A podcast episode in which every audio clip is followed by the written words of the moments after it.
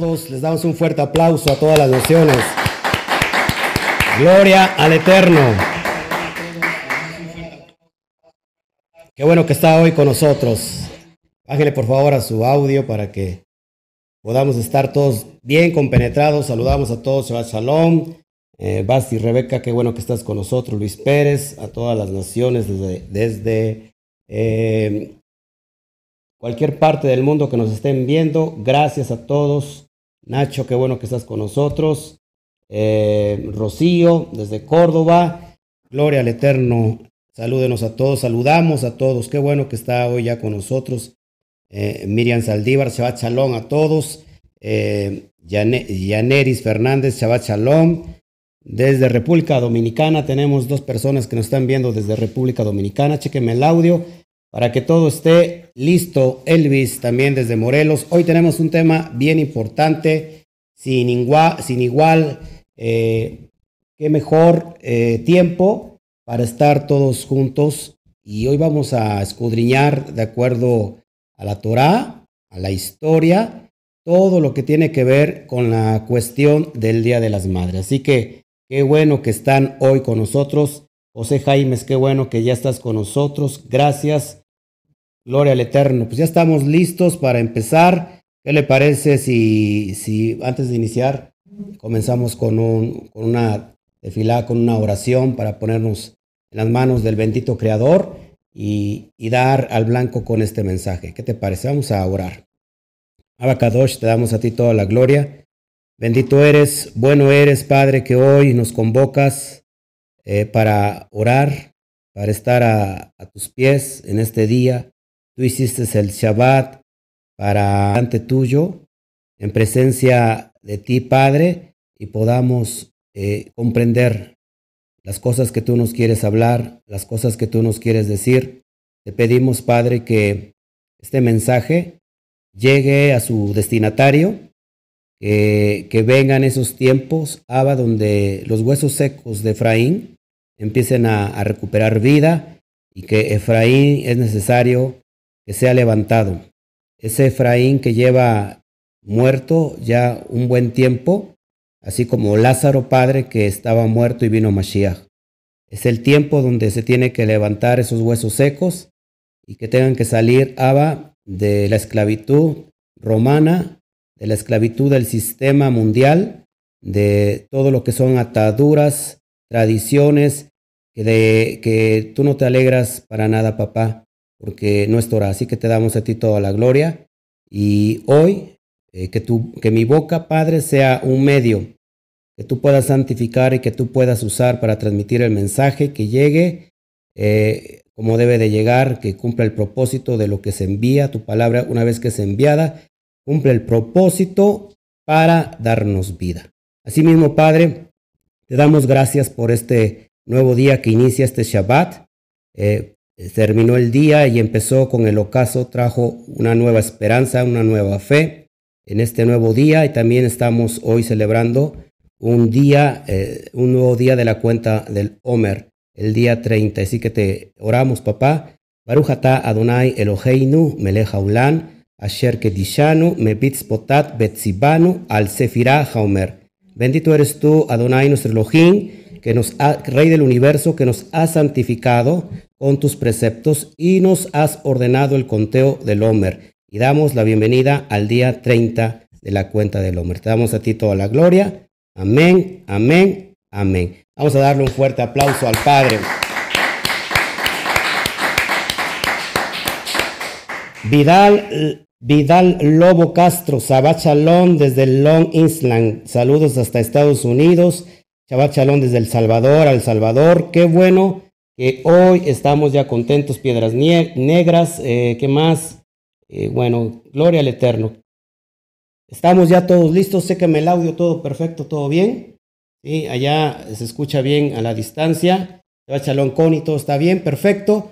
Bueno, hoy tenemos un día muy especial, muy, muy importante. Eh, sin duda, no solamente México, sino en todos los países del mundo, eh, sobre todo en Latinoamérica, eh, se ha celebrado el Día de las Madres, esto es a nivel mundial, pero como yo siempre he dicho, siempre hay una raíz específica y especial por donde vienen todas las cosas. Y vamos a escudriñar esto primero a la luz de la Torah.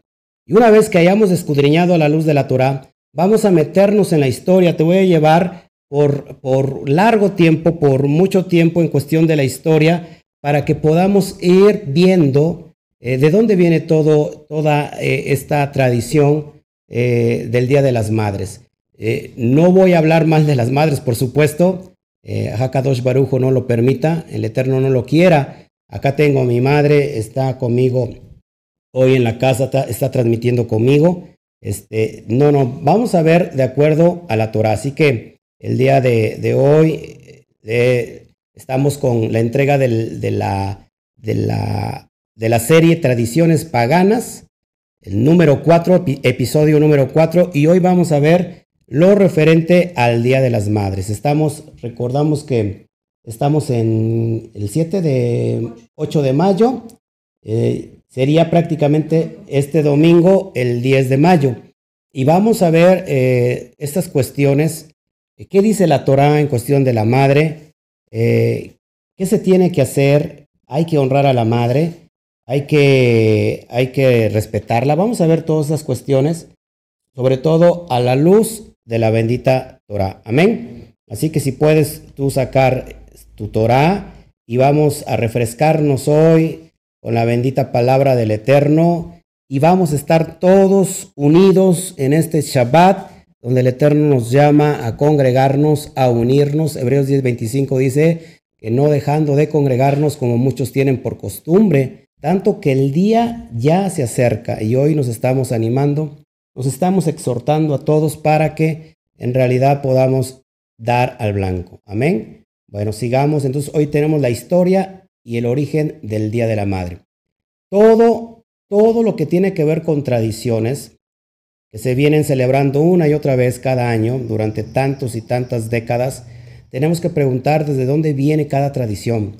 Nosotros que apenas nos estamos acercando a, la fe, a la fe verdadera, a la fe hebrea, tenemos que preguntarnos muchas cosas.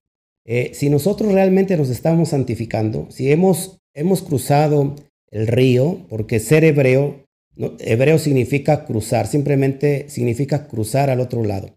Nosotros dejamos el paganismo, dejamos las costumbres idolátricas, dejamos lo que aborrece al eterno y hemos cruzado al otro lado. Eso significa ser hebreo. Un hebreo significa ibri, significa simplemente cruzar. Así que no podemos estar todavía queriendo agradar al Padre y estando todavía del otro lado del charco, del otro lado del río. Tenemos que hacer como el primer hebreo, constituido por Hashem, que fue llamado por, la voz del Eterno, y le dijo, sal de tu tierra, sal de tu parentela a la tierra que yo te voy a mostrar. Y ese fue Abraham Avinu, nuestro padre Abraham, que escuchó la voz del Eterno y cruzó y se convirtió en el primer hebreo para tener una comunión directa con el Padre. Así, y él, que era, era una persona que adoraba muchos dioses paganos, muchos ídolos, eh, él, obedeció la voz del Eterno para convertirse al Eterno y obedecerlo solamente a Él. Así que bendito sea el Eterno porque hoy nosotros que queremos realmente agradar al Eterno, bueno, es de suma importancia saber qué es lo que Él quiere. Y todas las tradiciones que pueden eh, afectarnos a tener una relación directa con Él, tenemos que desecharlas pero para eso no podemos rechazar algo si primero no sabemos cuál es el fundamento, qué es lo que está detrás de toda la historia, de este origen, de, históricamente, de qué está hablando, eh, de dónde viene, porque celebrar a la madre no tiene ningún, ningún delito, ningún problema, claro que no. Pero vamos a ver por qué este día en especial y qué dice la Torah a todo esto. Así que hoy yo te invito a que, estudiemos juntos todo esto. Si le puedes bajar al audio del, de la televisión nada más para que yo no me, de la pantalla para que yo no me, me equivoque. Bueno, saca tu Torah, vamos a escudriñar la, la, palabra, la bendita palabra, en Shemot capítulo 20, verso 12. Shemot capítulo 20, verso 12. Vamos a estar estudiando y vamos a ver qué nos dice la bendita Torah. Dice, honra a tu padre y a tu madre para que te para que puedas vivir mucho tiempo en la tierra, cual Yud Hei Bat Hei, tu Elohim, les está dando. Encontramos la primera referencia a honrar al padre y a la madre, no solamente a la madre, sino a nuestro padre, precisamente en las Aseret Hatibrot, en, los, en las diez expresiones, en los diez mandamientos que encontramos en Éxodo, en el capítulo de Shemot, capítulo 20, verso 12, dice, honra a tu padre y a tu madre. Entonces, number one, número uno, honrar a nuestros padres, no solamente a nuestra madre, es una mitzvah. ¿Qué es una mitzvah? Es una ordenanza, es una orden, es un mandato que se tiene que cumplir. Si nosotros honramos no solamente, repito, a nuestra madre, sino a, nuestro Padre, eh, el Eterno promete darnos mucho tiempo de vida, mucha bendición. Entonces, honrar a la madre de entrada, pues ya es una mitzvah. Es, una, es un mandato, es una, es una orden. Entonces aquí, ¿estamos entendiendo esto? Si nosotros seguimos escudriñando, y bueno, antes de pasar al, otro texto, vemos que no solamente es la madre, sino al padre. Y vamos a ver por qué la importancia que se le da a la madre. Porque eh, con la madre hay mucho apego y ahorita lo vamos a ir estudiando poco a poco. Pero acuérdate, la Torah dice que a ambos, a tu madre y a tu padre. Pero vemos precisamente en este texto que da inicio, ¿a quién pone en primer lugar? Al padre. Dice, honra a tu padre y a tu madre. Y ahorita vamos a ver por qué. Seguimos adelante, seguimos avanzando. Es que a mí me gusta escudriñar todo esto con la lupa de la Torah. Otro texto, Shemot 21 o Éxodo para las personas que se están recién añadiendo a esta, a esta perspectiva hebrea. Shemot o Éxodo 21, verso 15 y el verso 17 dice así. El que hiriere a su padre o a su madre morirá. Esto es bien importante. Fíjate, la Torah no solamente mm, hace una mitzvah, el Eterno no solamente manda a honrar al padre y a la madre. Y acá dice el verso 15, el que hiriere a su padre o a su madre, morirá. Si nosotros nos saltamos al versículo 17, dice, igualmente, el que maldijere a su padre o a su madre morirá. Entonces, queda bien claro, hermanos, que la mitzvah de honrar por sobre todas las cosas a nuestros padres está muy explícita en la Torah, está muy clara. Y es más, aquella persona, aquel hijo, dice que hiera a sus padres morirá. O aquel que maldijere a su padre y a su madre igualmente morirá. Eso es bien importante irlo sabiendo. Ya de antemano yo no estoy hablando mal de las madres, de las madrecitas, lo repito por si apenas te estás añadiendo, eh, lo repito, yo no estoy hablando mal de, las madres. Al contrario, eh, la Torah nos dice una y otra vez que tenemos que honrarlas, que, no solamente a la madre, al padre, sino tenemos que respetarlos, porque ese es un mandato de promesa. Este mandato nos da vida nos alarga los, años y es una mitzvah que tenemos que llevar a cabo. Entonces, ya de entrada, este, yo no estoy hablando mal de las madres, al contrario, todos mis respetos. Mi madre está aquí, una vez, lo digo, una vez más lo digo. Eh, mi madre está aquí, mi esposa, aunque es mi esposa, bueno, pues es madre también porque es madre de mi hijo. Y esto es bien importante que lo vayamos entendiendo. Hay otro texto antes de iniciar el relato histórico de dónde viene toda esta tradición de, del Día de las Madres y vamos a concluir al final si yo tengo que celebrar esta tradición, que si tú te das cuenta las tradiciones en sí no, no son feas, son bonitas, pero detrás de lo bonito siempre hay, hay algo oculto, hay algo que está reservado, hay algo que tiene una, una fuente, una raíz, y eso es lo, lo que vamos a mostrar el día de hoy.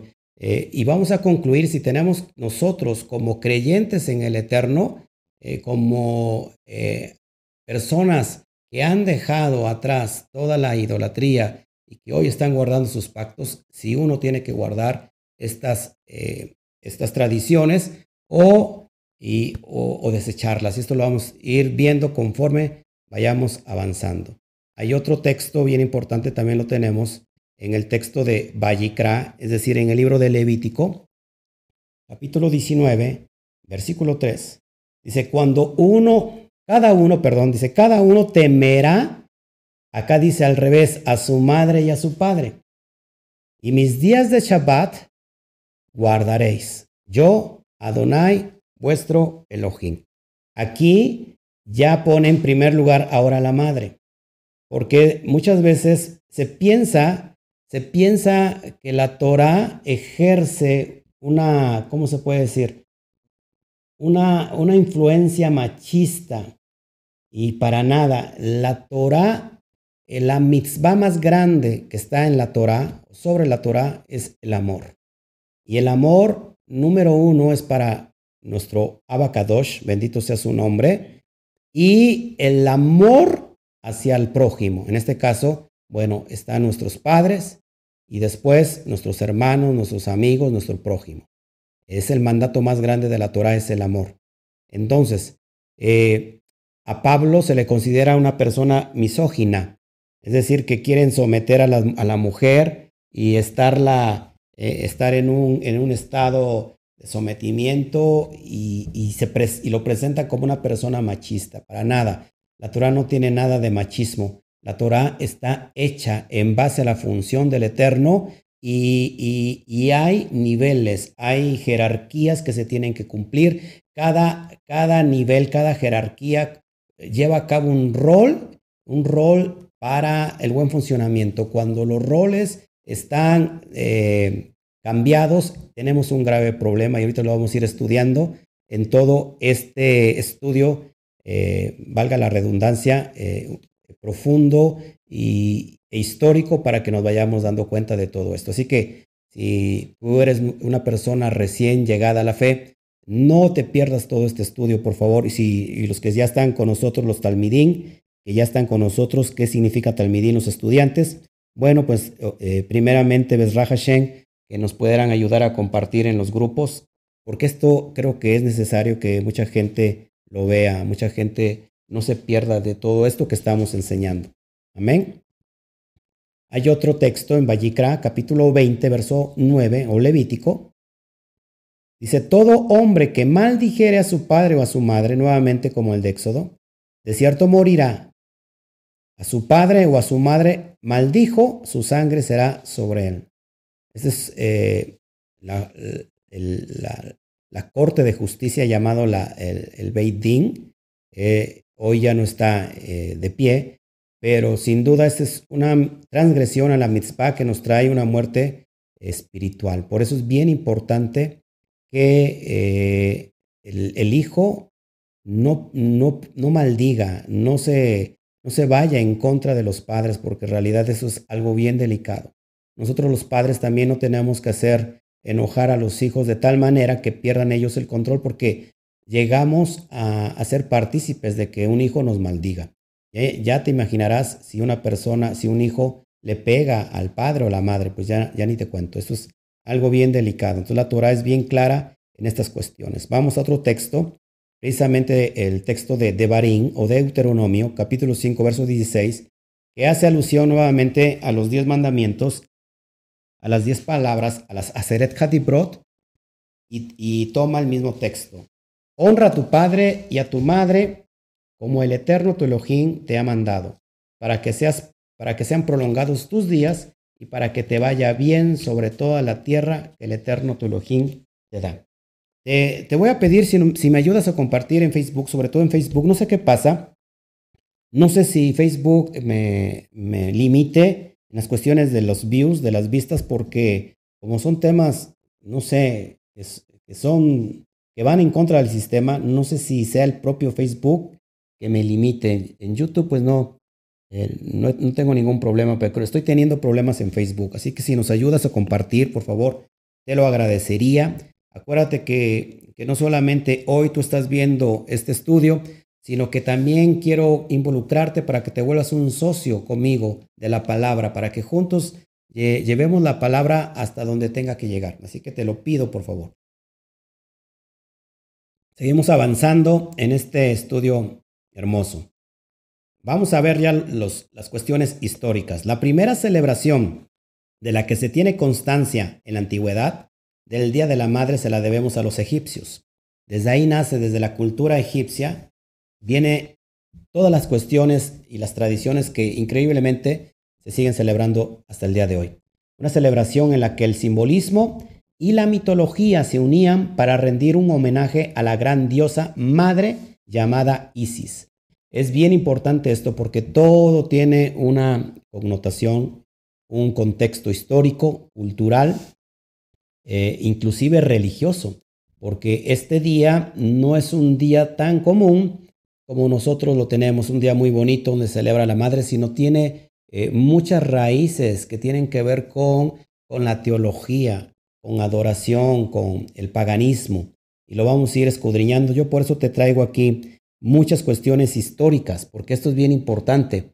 Si nosotros hablamos y hablamos, pero no tenemos fundamento, en realidad no vamos a, avanzar. Cuando nosotros exponemos algo, tiene que haber un fundamento, tiene que haber algo que esté, eh, ¿cómo se puede decir?, respaldando lo que nosotros estamos hablando.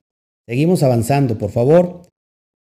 Cuenta la mitología que cuando Osiris fue asesinado por su hermano Set, este desmembró su cuerpo y lo dividió en trece partes para después esparcirlos por todo por el terreno.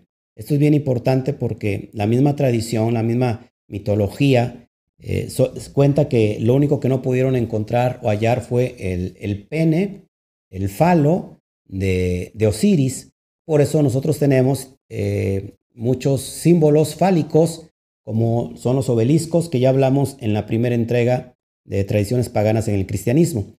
Y no solamente lo vemos en, la, cultura romana, en la cultura griega, sino esto viene de, Egipto, pero también hoy está implícito en la cultura normal, en la cultura occidental, porque lo vemos en eh, estos palos, estos obeliscos los vemos en, cualquier parte del mundo, en cualquier ciudad del mundo, eh, eh, en cualquier país, y ya enseñé también en, la, en el episodio número uno, vimos que también las iglesias, tanto católicas como cristianas, tienen, todas ellas tienen un falo, tienen un, símbolo fálico en, en, representación a Osiris. Eh, el patio de, de, la, de, ¿cómo se llama? De, San Pedro o del Vaticano tiene un, un, símbolo, un, símbolo, este, un símbolo fálico eh, en medio nos está haciendo una alusión de, tener un coito, una relación sexual. Esto es bien importante, hermanos, porque a veces no, no sabemos estos contextos y si estás interesado y no viste, te, te recomiendo que veas el primer episodio, lo puedes encontrar en nuestro canal de YouTube. Isis, la mujer y hermana del fallecido Osiris, rota de dolor, cuenta la tradición, recogió cada uno de los trece trozos de su amado y los unió tras reconstruir el cuerpo y quedó impregnada de su esencia, quedando embarazada. Aquí ya encontramos la famosa Trinidad, la trilogía, como ya te lo había yo mostrado anteriormente en el primer episodio.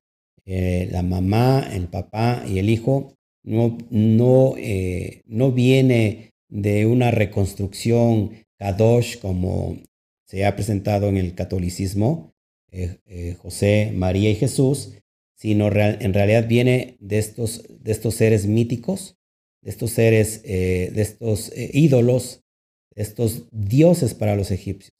De ahí empieza toda esta tradición. Entonces, Isis queda embarazada de su propio hermano fallecido Osiris. Y de ahí viene un personaje bien importante, muy, muy especial, que darás cuenta de lo que te estoy diciendo. Viene Urus o Horus. Su hijo fue obligado a vivir escondido entre, entre juncos ante el miedo de que Set descubriera al hijo de Osiris y decidiera sacrificarlo. Esto es bien importante porque te das cuenta también un personaje bíblico que fue escondido entre juncos o fue echado entre los juncos a, a Moshe, Moshe Rabenu, eh, pero no tiene nada que ver esto lo uno con lo otro. De ahí, de ahí se desprende Urus, que, que también Urus tiene su propia historia y también tuvo relaciones con su madre y de esa relación con su madre se embaraza su madre y viene otro personaje también que representa otra tradición, otra fiesta pagana dentro del cristianismo, que es, es Cupido, o, es el día de San Valentín. Bueno, ese personaje, ese angelito, eh, nalgoncito con sus alitas, encueradito y su arco y su flecha, no es otra cosa que, ¿quién se acuerdan? ¿Cómo, cómo se llama ese niño que, se adora el 25 de diciembre? ¿Eh? ¿Se acuerdan? A ver los que están, los que están del otro lado, ¿se acuerdan? Seguimos adelante a, ver si me contestan los estudiantes de aquí, de los que nos están viendo, ¿se acuerdan? ¿Quién es el hijo de Urus con Isis o Semiramis? Viene este niño que se le ha adorado como un niño Dios, Tamuz, exactamente, Tamuz. Tamuz es eh, ese otro personaje. Imagínense qué tipo de, de leyendas o de historias que usted puede decir, bueno, son leyendas, son mitos, pero hoy se sigue celebrando en el mundo occidental. De ahí viene todo esto. Urus se formó y se hizo mayor, consciente de la historia sucedida con Set, preparó el encuentro, luchó y lo derrotó. Bueno, lo que estás viendo ahí es la, esfinge, eh, la estatua, el ídolo de este dios llamado Horus. Horus sería convertido en el primer gobernante del Egipto unificado. Esto es bien importante. Ya lo estudiamos esto en, los estudios anteriores. Tenemos ya con esta la cuarta entrega. Estamos entregando hoy este, el episodio número 4 y vamos a seguir hablando de todas estas cuestiones que, que la verdad pues no tenemos nosotros miedo eh, nosotros comentamos, decimos la verdad, nuestro propósito es anunciar la verdad, porque la verdad nos va a hacer libres. Y hoy el pueblo, hoy el mundo necesita libertad. No una libertad financiera, no una libertad emocional, no una libertad física, sino una libertad espiritual. Y solamente se consigue enseñando la verdad, porque la verdad, dijo nuestro Adón Yeshua HaMashiach, que nos haría libres. Amén. Seguimos avanzando. De esta forma fue como la diosa Isis obtuvo la categoría de grandiosa madre de los faraones. Ahí lo que tú ves, lo que tú estás viendo, bueno, pues es una, es una alusión a esta diosa pagana llamada Isis, la gran diosa madre. ¿Qué pasa con esto? Bueno, esto que se empieza a hacer una cultura, se empieza a crear, a recrear la historia y, se, crea un, culto de adoración a la gran diosa de los faraones Isis. Y vamos a seguir, vamos a seguir avanzando. Osiris, fíjense, ahí tenemos la trilogía. Osiris en el centro. Osiris fue el que fue desmembrado y que, y que se casó, supuestamente embarazó a su hermana Isis. Isis está del lado derecho así conforme tú estás viendo, y, y, a su, y, de su, y de esa unión, pues vemos a Horus, que está a la izquierda. Esos son los seres mitológicos. Eh, ¿Qué significa mitología? Mito, mentira, logos, estudio de la mentira. En realidad esto no es tan mentiroso, esto eh, pues es algo verdadero porque hasta el día de hoy lo estamos viendo como, como tiene una gran influencia. Amén. Vamos a avanzar para que vayamos explicando todos esos contextos históricos. Entonces, con la llegada de Herodoto a Egipto, con el propósito de buscar información sobre las guerras médicas, se quedó impresionado con la cultura egipcia, tan distinta de la griega a la que él estaba acostumbrado. Se empapó de su cultura y también de ciertos ritos y tradiciones, como fue la adoración de la diosa madre llamada Isis. Es impresionante. Llega Heródoto, llega, llega Heródoto a, a, a, Egipto, y se impacta con la cultura egipcia, con todas las tradiciones, con los ritos, con toda la, la adoración pagana que ellos tenían. Eh, recordemos que los, ¿quiénes son los griegos? Los griegos también son adoradores a cuanto demonio eh, eh, se les aparece, lo adoran. Y bueno, Herodoto queda impregnado de esta, de esta tradición. ¿Y qué hace Herodoto? Bueno, lo incluye dentro de la cultura griega. La figura materna, fíjense, ha sido ampliamente venerada en numerosas culturas hasta nuestros días. Esto no viene de Estados Unidos solamente, esto no viene de unos tiempos atrás, de unas décadas atrás, esto viene de miles de años atrás. O sea, esto ya es tan antiguo, tan antiguo que, por eso es necesario entender todas estas culturas al final de este, de este, de este día, al final de este estudio, vas a entender muchas cosas. Se va Shalom a todos los que nos empiezan a saludar nuevamente. Carlos Lezama, desde Costa Rica. Gloria al Eterno. Abrazos hasta Costa Rica. Angélica Berrones, Shabbat Shalom, ¿de dónde nos escribes, Angélica? Dayan Carmona, Shabbat Shalom, ¿de dónde nos estás viendo, Dayan Carmona, para mandarte saludos?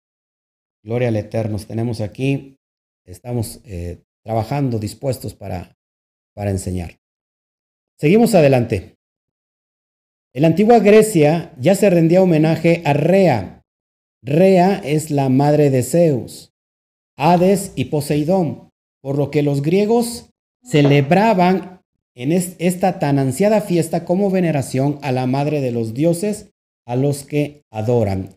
Entonces, cada cultura, de alguna manera, es una costumbre pagana adorar a la diosa madre y eso se vuelve algo muy delicado porque lo seguimos acarreando eh, hasta el día de hoy. Bien importante, hermanos, eh, yo se los digo eh, como pastor, como pastor durante mucho tiempo estuve dirigiendo una iglesia cristiana o estábamos dentro del movimiento cristiano y estas tradiciones se hacían tan fácil de meter a, la cultura que, se supone que es santa y, metíamos estas tradiciones, metíamos estos festejos.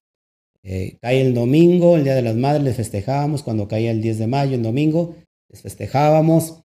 Eh, ahí a las madres hacíamos un evento, porque era algo tan común, era algo tan normal, pero no nos preguntábamos de dónde viene cada, cada tradición. Y creo que es bien importante y es la responsabilidad de cada pastor, de cada líder, preguntarse de qué es lo que está haciendo, si en realidad está agradando al Eterno, porque hoy tenemos todo lo contrario. Los pastores del día de hoy, sobre todo de la cristiandad, se enojan de que nosotros hablemos de estos temas, porque dicen, vuelven a un, algo muy, muy trillado. ¿Qué religiosos son? son? Eso es llamarse religioso. En realidad, fíjate cómo está, eh, cómo se llama el balance. Si nosotros hablamos de tradiciones paganas, si nosotros hablamos de lo que no quiere el Eterno, pero cuando nosotros hablamos lo que sí quiere el Eterno, como son sus fiestas, ¿qué hacen los pastores? rechazan, ¿qué hacen los líderes? Rechazan las fiestas eternas, rechazan las fiestas establecidas por el propio Eterno, en la Biblia están establecidas por eh, aquel que según adoran. Esas las rechazan, y, pero no rechazan las tradiciones paganas, porque piensan que cuando se dice que algo es pagano, ah, ya, ya nos volvimos religiosos. Y creo que estamos mal. Si tú estás todavía en una congregación donde están celebrando todas estas tradiciones que yo te he mostrado a lo largo y ancho de estos eh, tres primeros estudios, y con este es la, la entrega número cuatro, y si hay todavía, tú te estás relacionando con líderes que aún tú enseñándoles y mostrándoles escrituralmente que están errados y esas personas no quieren, quieren seguir en la apatía, quieren seguir en la, ¿cómo se llama? En la, eh, pues no sé, en, la dureza de, su corazón, en la necedad de estar celebrando algo que el Eterno no quiere que celebremos. Si tú estás en ese dilema, tienes que salir y correr de ahí por tu vida. No puedes permanecer en un lugar donde supuestamente se dicen adorar a alguien que es santo, que es Kadosh, pero están haciendo todo lo contrario. Es bien importante todo esto. Así que vamos a avanzar para que vayamos viendo todas estas cuestiones prácticas. Ya no era, ya no solamente era la madre de los dioses lo que se adoraba, sino, eh, sino también era considerada la fiesta de la fertilidad y la diosa de la madre tierra. No solamente se adoraba a la madre de estos dioses, sino se adoraba por un propósito. ¿Cuál era el propósito? La fertilidad. Y eso está conectado increíblemente a todas las culturas del mundo, inclusive en México, y ahorita lo vamos a ver, cómo está tan arraigado que se ha conectado eh, de tiempo en tiempo, de generación en generación, de cultura en cultura. Increíblemente eh, resulta que estamos a mucho tiempo de la cultura egipcia. Pero, por ejemplo, vemos en la cultura mexicana está conectado también con esto, y eso es bien importante, y que sin duda hoy todas las naciones y todo el mundo está trayendo esto como una celebración, que no debería de ser. El festejo se llevaba a cabo en el templo de Cibeles el 15 de marzo y llegaba a durar tres días la fiesta, la fiesta en veneración, en adoración a la diosa madre en Grecia. Maya, por ejemplo, Maya es una diosa del panteón griego, romano e hindú. Maya, por eso se celebra en mayo. Maya, fíjense, Maya es una diosa del panteón griego, romano e hindú. Cuando tú le llevas una flor a tu madre, un ramo de flores, que ahorita vamos a hablar de todas esas cuestiones, en realidad lo que estás haciendo, estás evocando un espíritu, un shedin, un demonio del panteón griego, romano e hindú. Creo que tenemos que sacudirnos de eso. No, no me llame religioso. Eh, mejor es, tiempo de sacudirse de tantas tonterías que no le agradan a nuestro Padre Eterno. Te van a criticar, sí. Te van a perseguir, sí. Por estar guardando los pactos, sí. Nadie te persigue por, por guardar lo pagano. Celebras Navidad, celebras Año Nuevo, celebras, eh, eh, ¿cómo se llama? El 14 de febrero, Día del Amor y de la Amistad. Celebras el Día de la Madre, el Día del Padre, el Día del Perro, el Día de todo. Por eso nadie te persigue. Pero cuando tú empiezas a guardar lo santo, ahí eres perseguido, eres criticado. Entonces pregúntate, Pregúntate, creo que tiene, que tiene mucha, mucha, mucha no, no hay coincidencia, sino hay una razón muy grande en el mundo espiritual.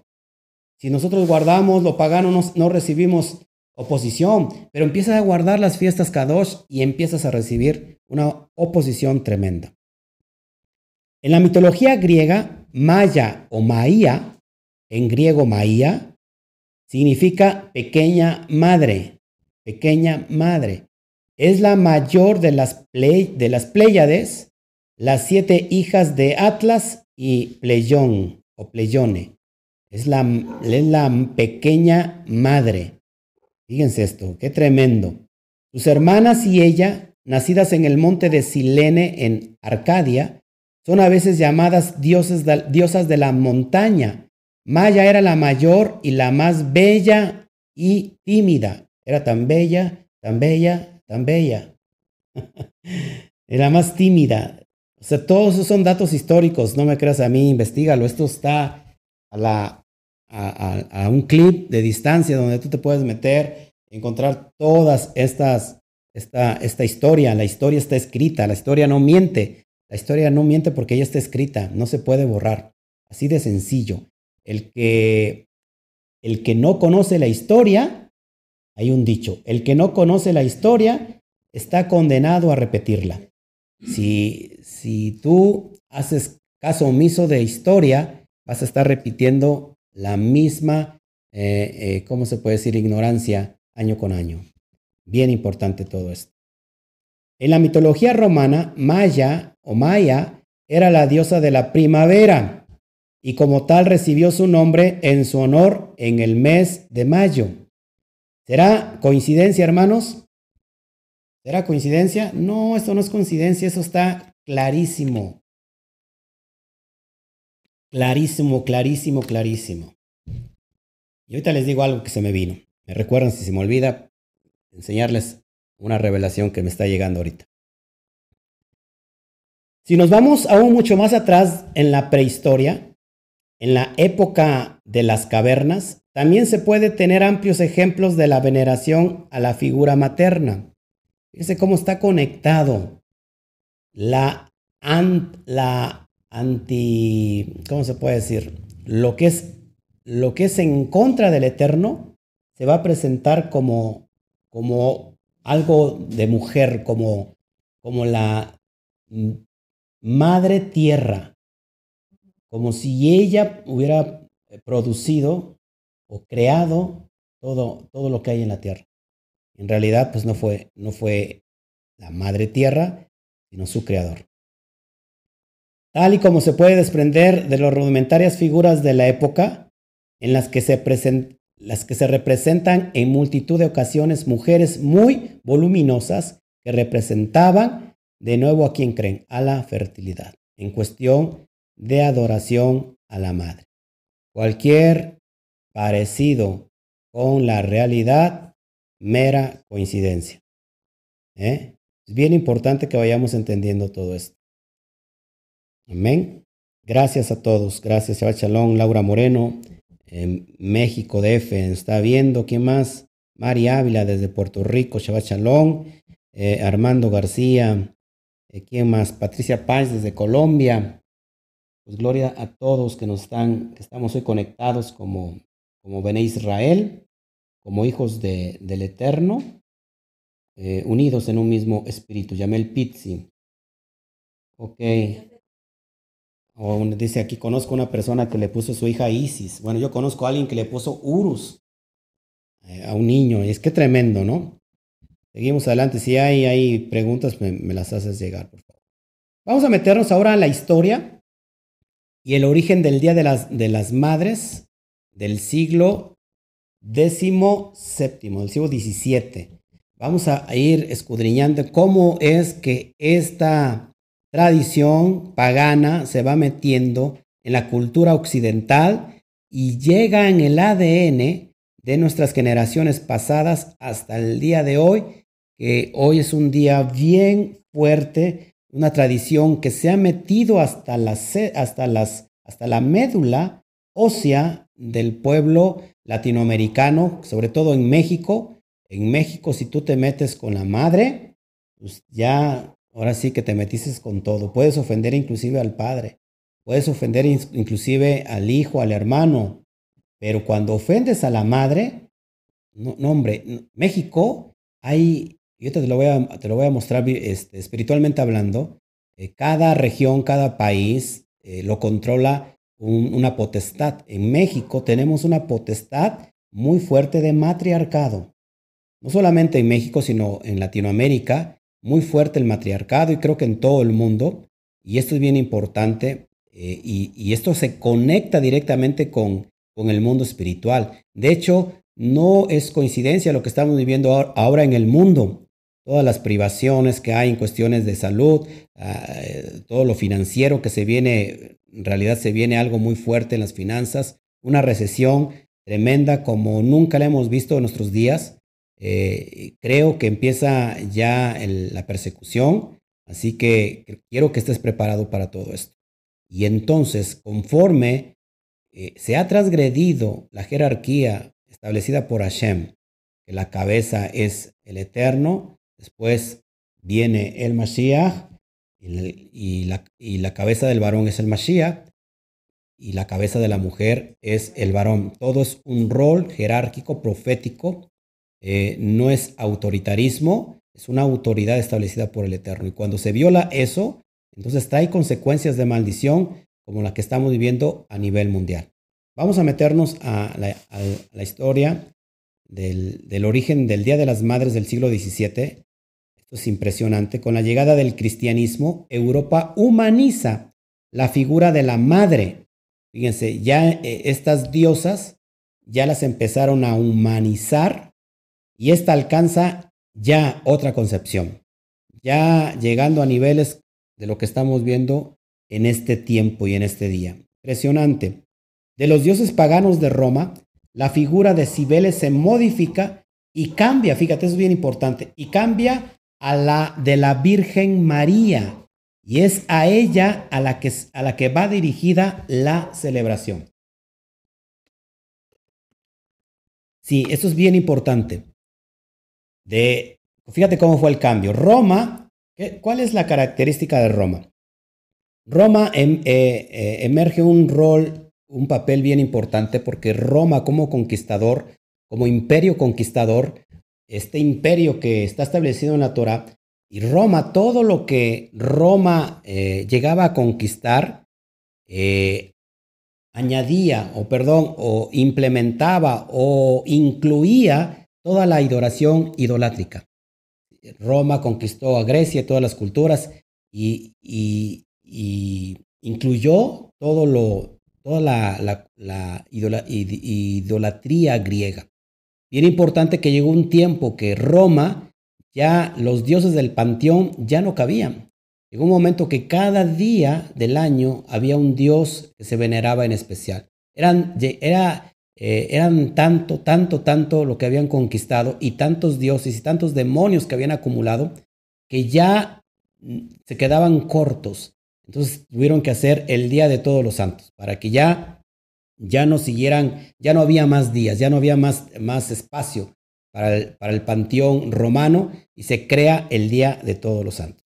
Bueno, es bien importante que como Roma empieza a cristianizar algo que es pagano y nosotros no podemos cristianizar algo que es pagano. Yo, yo eh, antes de, de venir al cristianismo, antes de convertirme a cristiano y que el Eterno me llamó a ser pastor, pues era yo católico. Católico que nunca en realidad, eh, pues se puede decir que, ¿cómo es la palabra? Eh, no, era, no, era, no era practicante del catolicismo, pero no sé si, yo creo que a muchos les, pasó, les pasó lo, que nos pasó a mí en ese transcurrir de la vida espiritual que hoy me encuentro, pues lógico, dejamos atrás todo todo eso, porque el cristianismo está plagado de, todo, de todas estas costumbres. Y no es porque el, cristian, el cristiano sea malo, sino simplemente ha sido engañado, ha sido manipulado por los líderes. Entonces, eh, eh, por ejemplo, cuando hay, una, eh, hay un sepelio, yo he llegado a escuchar estas cuestiones que es una, ¿cómo se puede decir? Una, una cachetada, es una blasfemia en contra del Eterno cuando, por ejemplo, las oraciones, los rezos que hacen ante el difunto, donde empiezan a, rezar a María como Madre de Dios, dicen María, Madre de Dios. Qué barbaridad, hermanos, qué en realidad, qué ceguera, porque esto es algo que va en contra de lo que está establecido eh, en la propia palabra, en el propio Eterno. Entonces es Roma quien modifica la figura pagana de Cibeles y la transforma a lo que se conoce como la Virgen María. Vamos a avanzar. La fecha, eh, la fecha que elegida para esta celebración era el cuarto domingo de la cuaresma, fecha en la que se acudía a la iglesia católica donde se llevaban las flores y las ofrendas. Una vez establecida por Roma, entonces, pues pasa a todos, a todos como cristianos, como creyentes cristianos, para que se pueda celebrar esto. Esto es la historia, hermanos. Lo repito, no se puede cambiar la historia. Esto es real. No podemos hacer nada. Eh, esta es la verdad. Y, solamente aquel, no hay peor, peor ciego que aquel que no quiere ver. Amén. Seguimos. Más tarde, en, el 1600, es decir, en el, año, en el siglo XVII ya, este, un decreto eclesiástico firmado por la ya Inglaterra protestante de Isabel I da un vuelco a la concepción de este día. Ahora era un día para honrar a todas las mujeres que hubieran sido madre. No solamente a, a Isis, no solamente a Cibeles, sino a cualquier persona que haya sido madre, se tenía que honrar.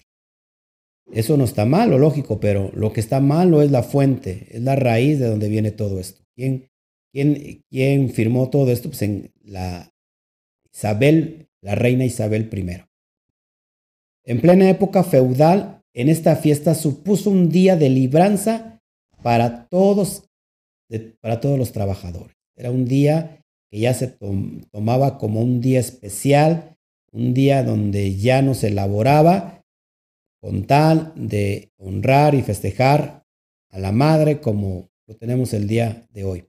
Un domingo que los ciudadanos aprovechaban para pasar, para, para pasar con sus familias. Se reunían, eh, ya desde ese tiempo lo hacían como el día de hoy lo hace cualquier familia mexicana, cualquier familia latinoamericana, eh, cualquier familia en Estados Unidos. Esto es algo que es real. Amén. Las madres recibían a sus hijos, muchos de ellos alejados por la distancia. Muchos hijos se iban a trabajar, como lo vemos el día de hoy, y el día específico, Día de las Madres, pues lo recibían para que la pasaran con, con ellos. Las madres preparaban dulces y adornaban las casas con flores. Casi, casi estamos viviendo eh, en el mismo tiempo. Todo el mundo volvía a sus ciudades de origen e incluso algunas mujeres nobles utilizaban ese día para hacer actos de caridad con los más necesitados. Una labor a lo mejor buena, pero tenía que estar disfrazada porque su raíz, su raíz tiene que ver con la idolatría. Este tipo de festejos no solo se llevaban a cabo en España, sino que también en muchos países de, de Sudamérica, de habla española y además de religión cristiana en la mayoría. Muchas veces cuando decimos la el Día de las Madres es una tradición pagana en el cristianismo, mucha gente se, sorprende porque no sabía eso. Bueno, ya lo está sabiendo el día de hoy. Esto es bien importante. Seguimos avanzando.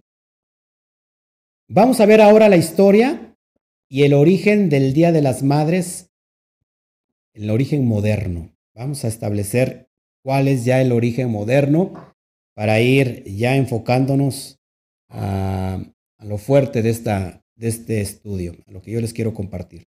Con la llegada de los primeros colonos ingleses a Norteamérica, también trajeron sus costumbres y tradiciones.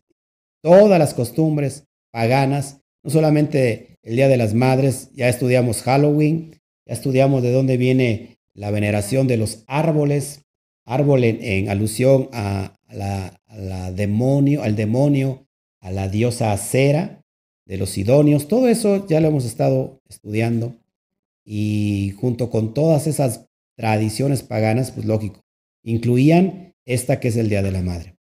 Ahí vemos ahí una, una, fotografía, una gráfica, donde los primeros colones recién llegados a Estados Unidos trajeron con ellos sus costumbres, lógico paganas, todo lo que, todas sus tradiciones que estaban conectadas a un mundo espiritual. O sea, mucha gente dice que de malo tenemos celebrar la, fiesta de, eh, de Navidad, si yo no lo veo con ese motivo. Pues sí, porque tiene un motivo espiritual conectado. Cuando tú lo celebras, no importa el motivo que lo hagas, estás conectando con ese origen espiritual. Sal de ahí, tienes que salir de la idolatría. Ya desde el, ya desde el punto de Estados Unidos podemos ir viendo cómo se va asentando esta festividad y se va estableciendo hasta quedar impregnada toda nuestra cultura.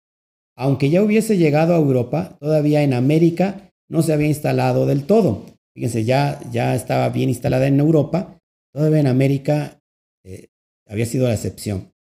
Pero si nos referimos al Día de la Madre tal y como lo conocemos hoy, su origen viene de Estados Unidos. O sea, lo que estamos viviendo hoy,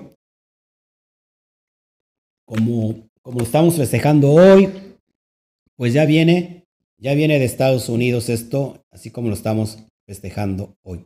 Quiero hacer aquí una, un parteaguas. Eh, ¿Cuál es el festejo del Día de las Madres? Normalmente, ¿qué vemos nosotros? ¿Qué vemos?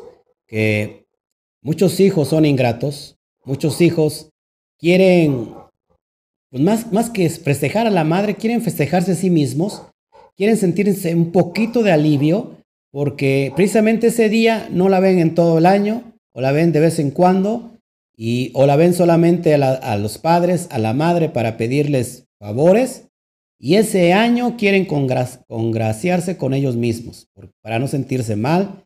¿Y qué les llevan? Normalmente, ¿qué les llevan de regalo en un día de la madre a su madre? Le llevan una licuadora, una plancha, les llevan cosas, hermanos, que en realidad eso no sirve de nada. La Torah, eh, la misma en la Torah hacia la madre es honrarla todos los días. Al, padre y a la madre todos los días de nuestra vida es honrar a nuestra madre. Se tiene que honrar no solamente con obediencia, con dedicación, con amor, sino también se tiene que, honrar monetariamente. Financieramente tenemos que honrar a los padres. Es una misma de la Torah. Pero tenemos como día un día específico y queremos nosotros ya llevar cualquier cosa para sentirnos bien. Eso en realidad no es el sentir de la Torah. Creo que si tú estás haciendo con ese motivo y ese propósito de celebrar el Día de las Madres, estás en, lo incorrecto. La, celebración de la madre es todos los días. Y, y la Torah es, eh, es una misma bien fuerte. Honrar al padre y a la madre. Porque la madre, de alguna manera, fue, fue depositaria de la semilla del padre y nos llevó en el vientre nueve meses. Amén. Muchos todavía siguen en el vientre espiritual y no quieren salir. Pero de esto, de lo que estamos, lo que está celebrando hoy México en especial, y cualquier país de Latinoamérica, es copiado de Estados Unidos y Estados Unidos a su vez lo copia de todos los que emigraron de Europa y Europa a su vez de Roma y Roma a su vez de Grecia y de Grecia a su vez de eh, los egipcios y los egipcios a su vez ya desde el tiempo de las cavernas. O sea que esto ya este, viene de antaño, hermanos. Seguimos avanzando y, vayamos, culminando este estudio. Hubo dos hechos que hicieron que se instalase definitivamente el Día de la Madre. ¿Cuáles fueron estos dos hechos? Que ya el Día de la Madre quedara ya este, estipulado como tal, como el que conocemos hoy el 10 de mayo. Uno de ellos fue con, con Julia Warhoe, una escritora y letrista que quería dedicar un día a las madres por el trabajo que hacían pero no fue reconocido, así que se dedicó a organizar diferentes encuentros para celebrar, para celebrarlo por su propia cuenta, en donde invitaba a las madres de Boston. Ahí inicia este movimiento con esta mujer, escritora y letrista, una mujer activista, que dice, bueno, vamos a festejar, a darle reconocimiento en un día especial del año a la madre. Pero esto está conectado espiritualmente con lo que ya te acabo de mostrar en todo este largo estudio. Ella dejó eh, una estela ya bastante fuerte porque quería hacerlo de manera oficial. Tras siglos con celebraciones, pero con una mujer se instaló definitivamente. Con esta mujer es donde se establece definitivamente esta costumbre, como la conocemos tal en este día. En concreto, fue una ama de casa llamada ya Anna Reeves Jarvis, que en 1908 fue la primera que realizó una reunión para homenajear a su madre recientemente fallecida.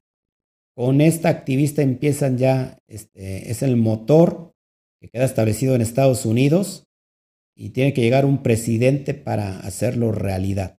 Ella crea la asociación eh, creó la asociación en homenaje a su madre, ya no solo porque la quería y respetaba, sino para conmemorar, conmemorar la muerte de una mujer que entregó su vida durante la guerra civil, en donde ella era enfermera y trataba de cuidar de pacientes de ambos bandos. Ya esto se hace, se estipula, y te digo, llega el presidente de la época para establecerlo. Debido a esto, Aquí era una muy joven, una, era muy joven y necesitaba la madre. Cuando creció, envió cartas a diferentes organizaciones para que pudiesen dárselas a las madres el día que tanto se merecen. Ya no solo se conmemoraba su madre, sino que conseguía que le mostrara el respeto que se merecían a todas las madres de la nación. Esto se convirtió en una costumbre en la que año tras año otras madres se reunían para, para charlar sobre temas de actualidad. La iniciativa tuvo tal éxito que en 1914 el presidente Thomas eh, Wilson la convirtió en una celebración oficial. Y desde ahí a la fecha tenemos esto que conocemos como el Día de las Madres. Historia y origen del Día de, las Madres en España. Y vamos a ir eh, ya culminando este estudio.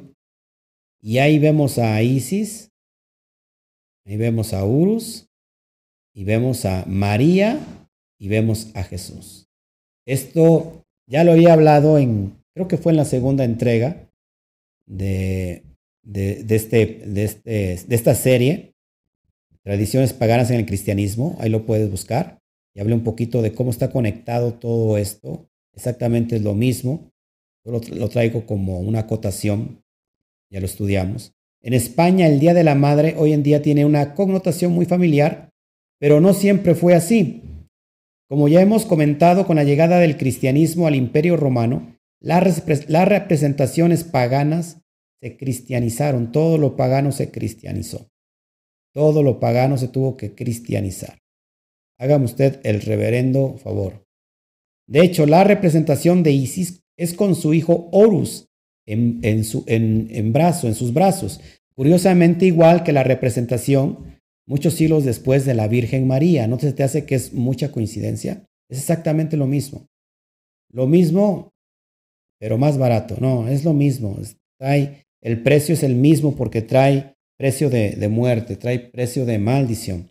Dice el Abacadosh, aquí que yo visito la maldad de los padres sobre los hijos hasta la tercera y cuarta generación de los que me aborrecen. Así que salgamos de todos. Hoy está la, Virgen María eh, cargando a, Jesús. que tenemos detrás de ellos? Un sol brotante. Un sol brotante que ya lo vimos en alusión a Baal, el dios sol. Y, vemos todo lo, todas las figuras que que están detrás o en esa, en esa pintura, que no solamente está en esa pintura, en esa gráfica, sino está en las estatuas, en los ídolos, las manos del tridente, eh, todo lo que tiene que ver con el catolicismo, lo pagano, pero ahora cristianizado. Más tarde, en plena Edad Media, la imagen de madre y a quien se veneraba el Día de la Madre era a la Virgen María. La maternidad para el cristianismo es muy importante. Y, si había una virgen que representaba esta maternidad, pues, pues ¿quién, ¿quién mejor que la Virgen, la Inmaculada Concepción de Jesús? Y eso lo, lo traemos ahí una gráfica también. El Día de la Inmaculada Concepción es el 8 de diciembre, día elegido por el Vaticano para celebrar el milagro de la concepción y por lo tanto el 8 de diciembre se estableció como el Día de la Madre. Esto fue cambiando poco a poco hasta el día que conocemos hoy. Esta veneración de la Inmaculada Concepción eh, eh, caló en un país tan católico como España que en 1644 se proclamó el 8 de diciembre como el día de la fiesta nacional, la fiesta nacional del Día de la Madre. Interesante, ¿no? Interesante lo que estamos viviendo hoy. Hoy en España se celebra el Día de la Madre el primer domingo de mayo. Hoy en España se está celebrando el Día de la Madre el primer domingo de mayo, tal como se hacía eh, de antaño, como ya lo, hemos estudiado. Ahora, vamos a meternos al origen de la madre con la cultura azteca, y esto ya hace referencia a México. No se olviden decirles la revelación que me, vino hace un ratito. Vamos con los aztecas ahora. La cultura como la azteca también honraban la maternidad. La diosa Coyolxauhqui o Tonantzin, madre del dios Huitzilopochtli, era venerada como diosa madre. Tonantzin, la diosa madre, la, madre tierra, que también tiene que ver con la madre de los muertos. Eso es impresionante. Yo sé que algunos son susceptibles aquí con las tradiciones que les han dejado sus padres, eh, sus antepasados. No se me vayan a ofender. La verdad es que yo esto, lo repito, yo no lo hago para que sea personal, para con alguien que me esté viendo del otro lado. Yo no tengo nada contra nadie.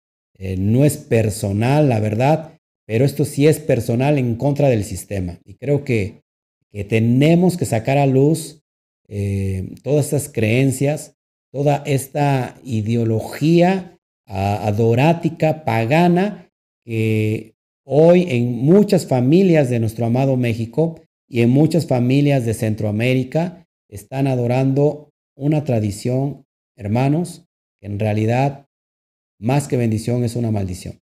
Y esto está bien impregnado eh, hasta, hasta nuestros huesos. ¿Quién es Tonantzin? Y ahorita lo vamos a ver.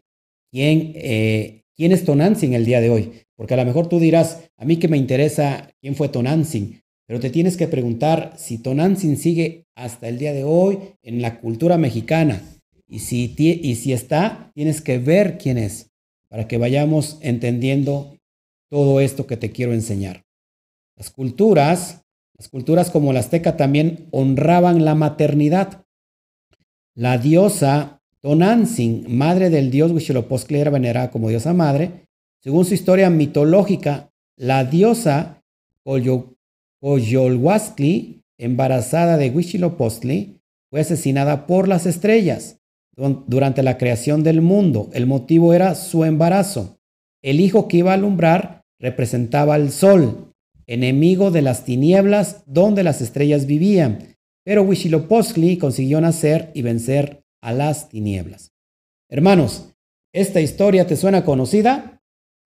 con el mismo Isis, Osiris, Urus, es exactamente lo mismo.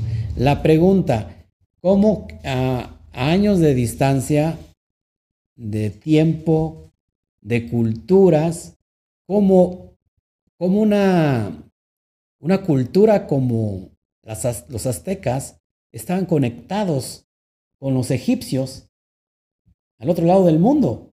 ¿Cómo, cómo, cómo puede ser esto? Esto no es, esto no es coincidencia, es una realidad, mis hermanos.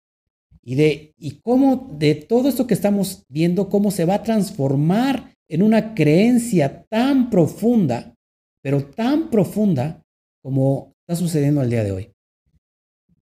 Amén. El amor que los aztecas sentían hacia su diosa madre era enorme. A ella se dedicaron las esculturas en oro y plata más hermosas, por lo que representaban como madre.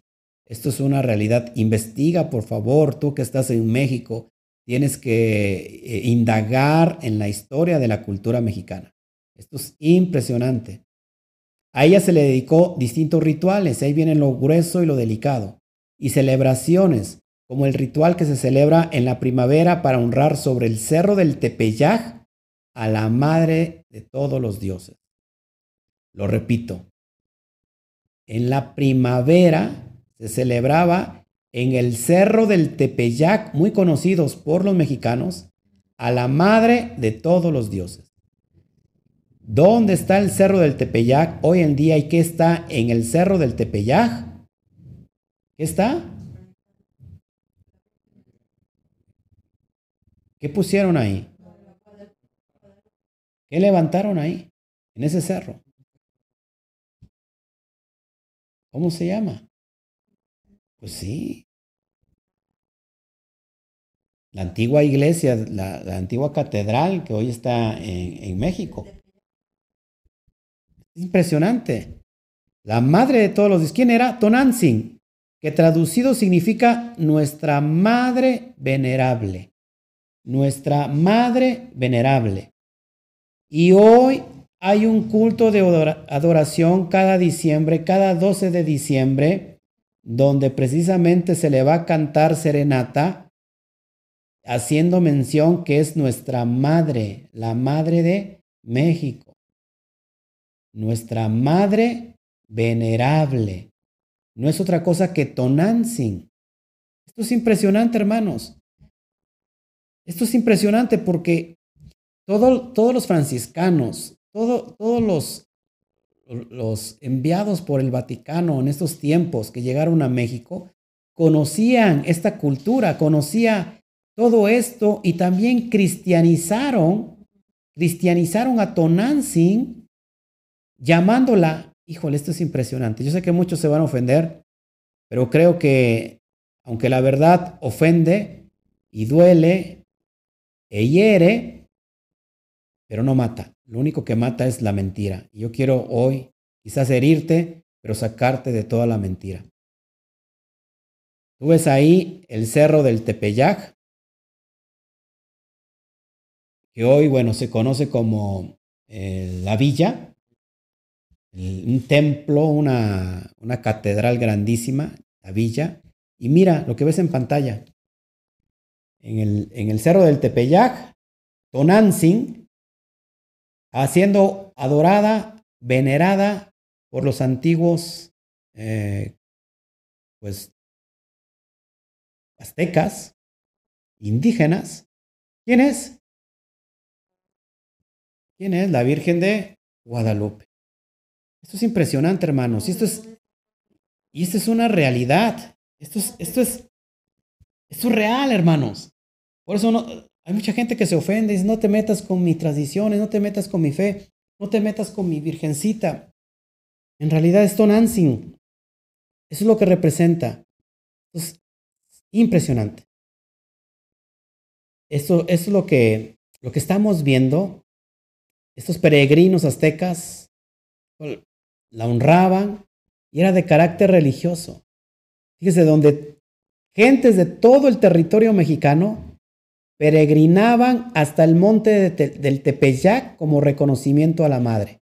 Hoy lo vemos todavía en diciembre, de todos los estados del país peregrinan en esa noche. Esa noche, sobre todo, inicia desde el primero de diciembre hasta el 12. Durante todos esos días hay, hay peregrinos que están marchándose hasta llegar al Cerro del Tepeyac o a la villa, hoy en México. Pero eh, el día más grande es el 11 en la noche, donde durante todo ese tiempo, esos 12 días, hay más muertes que, el, que muchos otros, eh, ¿cómo se llama?, eventos. Eso es bien delicado, porque ¿cómo es posible seguir adorando ciegamente a algo que está conectado con, con lo pagano, con, con, lo, con las tinieblas. Eso es impresionante. Exactamente la misma gata nada más que revolcada. Seguimos avanzando, hermanos. Por favor, eh, si eres tan valiente, te voy a permitir que esto lo compartas con tus familiares, que lo compartas con tus, con tus, con tu madre, el día de la madre. Llévale este, este regalo para que salga de la oscuridad y que le alumbre la luz de la bendita Torah. La diosa Tonantzin era la que daba la vida, de ahí su importancia, además de ser la diosa de la guerra y de la muerte, fíjense, la diosa de la guerra y de la muerte. Se le presentaba como una señora con ropajes bonitos, elegantes y blancos, siendo la noche el momento de sus revelaciones cuando la diosa pregonaba. ¿Quién se le dice hoy la niña bonita? En México. La señora con ropajes bonitos, elegantes, la niña blanca, la niña bonita, a quien se le conoce como la Santa Muerte. Una adoración que de santa no tiene nada más que el nombre, y, y si es una maldita, pero maldita muerte, que se sigue venerando en México, haciendo alusión a Tonantzin, la diosa de la muerte o la diosa de los muertos. Esto es impresionante porque está tan claro como, como la luz del sol, pero ¿se podrá tapar el sol con un dedo? Creo que no. Es impresionante. Cuenta la historia que la diosa Tonantzin portaba unos canastos a modo de cuna. Se mezclaba entre las mujeres de los mercados y de repente desaparecía dejando, ¿qué creen? La cuna con un pedernal. ¿Qué significaba esto? Esto significaba que se debería realizar un sacrificio en su honor. Entonces, esa mujer que, que ofrecía el sacrificio, ¿qué creen? Quedaba embarazada. Eso es impresionante, hermanos. En realidad, perturbador. Y ahí está Tonantzin, tal y como es. Y ahí está Tonantzin en la actualidad. Creo que está más que claro. Si tú todavía sigues poniendo ahí un altar a Tonantzin, yo creo que tienes que quitarlo de ahí. Si todavía sigues creyendo en el soplo de la rosa blanca, de la rosa de Guadalupe, creo que tienes que, que quitar toda esa idolatría. Al Eterno no le gusta. Si te das cuenta, debajo de, de Guadalupe están viendo los cuernos de la luna. Esa luna hace referencia a un estado, a una, a una, ¿cómo se llama? A un emporio, a un poder llamado el Islam. El Islam. Entonces, ¿qué nos está diciendo todo esto? Que esto está conectado directamente. La, la bestia que habla Apocalipsis, la última bestia, está conectado que se va a unificar el cristianismo con el islam. De hecho, ya, ya, hay una mezcla llamada Islam, algo así. Islam, algo así. El Crislam. Bueno, esto está profetizado en Daniel, está profetizado en la Brija Shah, que se va a levantar una, una bestia peor que la primera. Y esa es la unificación de esto del Estado Islámico. ¿Quién representa esa, esa, ese Estado Islámico, esa, esa luna creciente o decreciente? Está representada por un personaje que está reclamando está reclamando su... ¿Cómo se llama la palabra? Está reclamando su herencia. Está representado por Ismael. Ismael representa a las naciones árabes. ¿Qué representa el cristianismo? Catolicismo está representando a Esaf o Esaú, que por su parte también está reclamando la herencia, que es solamente para Israel. Estos dos personajes bíblicos, Ismael y Esaf, se están unificando y se van a unificar en estos tiempos para perseguir a quién? A los Bene Israel, a Israel mismo. Esto está profetizado, mis hermanos, y esto va a suceder así, así como te estoy diciendo. Vemos abajo un, un pequeño niño, un pequeño ángel que está representado por otro personaje también, que ya hemos estado estudiando, Tamuz. Tamuz está ahí incluido y atrás de toda esta imagen que se venera, pues está el, el astro, el sol, los rayos brotantes que salen de ella, que se desprenden de ella, y es el sol en cuestión a Dios Baal. Esto es lo que nos están presentando nuestra cultura, esto es lo que le debemos a los romanos, que cambiaron toda, toda la, la figura eh, pagana y nos la pintaron, o, o se las pintaron a las culturas de hoy en día como algo bonito, como algo esperanzador, como algo que tiene que ver conectado con el, con, con el Dios de Abraham, de Isaac y Jacob, nada que ver. Estamos enseñando cosas muy, muy claras. Creo que son cosas bien, bien delicadas en el mundo espiritual. Hay una potestad eh, inmunda que está operando no solo en México, sino en muchos países latinoamericanos. Hoy vemos que el 10 de mayo hace referencia a 10, el día 10. ¿Por qué tiene que ser en mayo y tiene que ser en 10? El 10 de mayo representa el 10, el número 10 representa a las 10 eh, tribus esparcidas entre todas las naciones. Es de ahí donde sale el remanente. Nosotros pertenecíamos a, ese a esa parte, pero fuimos rescatados por este tiempo. Lo que se ha manifestado en las naciones, como en México, el resultado de las muertes, de los secuestros, del crimen organizado, eh, lo que estamos viviendo hoy a nivel mundial, no es otra cosa que lo que ha generado nuestra propia idolatría. El Padre quiere que no hagamos como hacen las demás naciones paganas. Tenemos que salir de ahí, tenemos que huir de esa gran ramera que se está emborrachando con el vino del furor del Eterno. Esa gran ramera que representa el sistema religioso mundial, que a final de cuentas se va a unificar en uno solo para que entonces se, proyecte lo que ya se está cocinando hoy y que ya es, una, es una, un secreto a voces, el establecimiento del orden mundial, del nuevo orden mundial, una misma moneda, una misma fe, una, una misma, este, un mismo idioma. Esto ya se está generando y no tarda en aparecer el antimashiach. El antimashiach que es otro eh, personaje importante que, que se va a levantar para que en este tiempo aún muchos escogidos sean engañados. Yo quiero terminar con este tema. Es muy importante para mí decirte esto.